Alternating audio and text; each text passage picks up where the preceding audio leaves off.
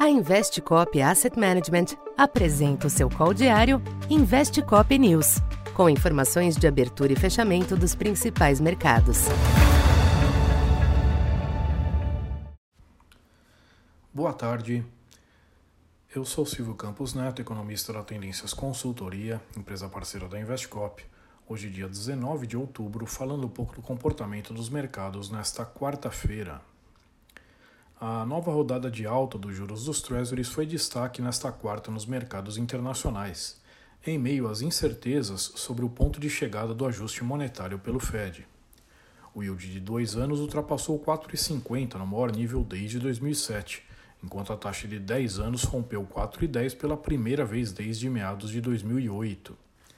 A dinâmica dos juros impulsionou o dólar e afetou negativamente as bolsas em Wall Street, que cederam moderadamente após dois dias de altas relevantes.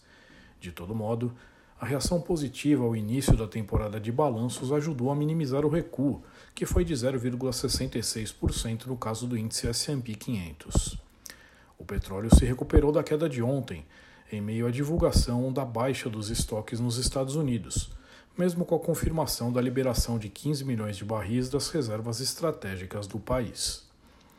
Aqui no Brasil, os ativos sentiram a virada do ambiente externo, porém com sinais de resiliência.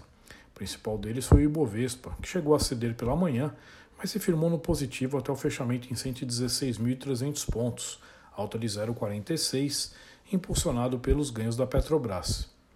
No câmbio, o real voltou a ser uma das moedas mais resistentes às pressões externas do dólar.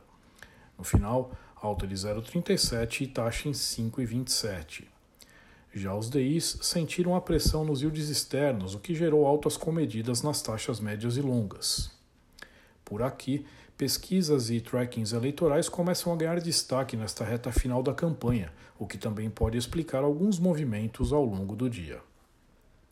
Para esta quinta, o movimento das taxas de juros deve continuar no radar no exterior, sendo um fator capaz de conter o recente rally das bolsas.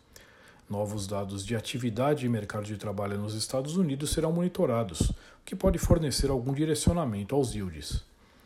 A temporada de balanços também segue no foco, com a repercussão de importantes resultados anunciados neste fechamento, como Tesla e IBM, sendo que as reações iniciais foram mistas. No Brasil, os ativos seguem atentos aos movimentos globais sem descuidar de rumores sobre o quadro eleitoral. Por ora, apesar da volatilidade, persistem sinais de resiliência dos ativos domésticos. Então, por hoje é isso. Muito obrigado e até amanhã. Essa foi mais uma edição Investe Cop News.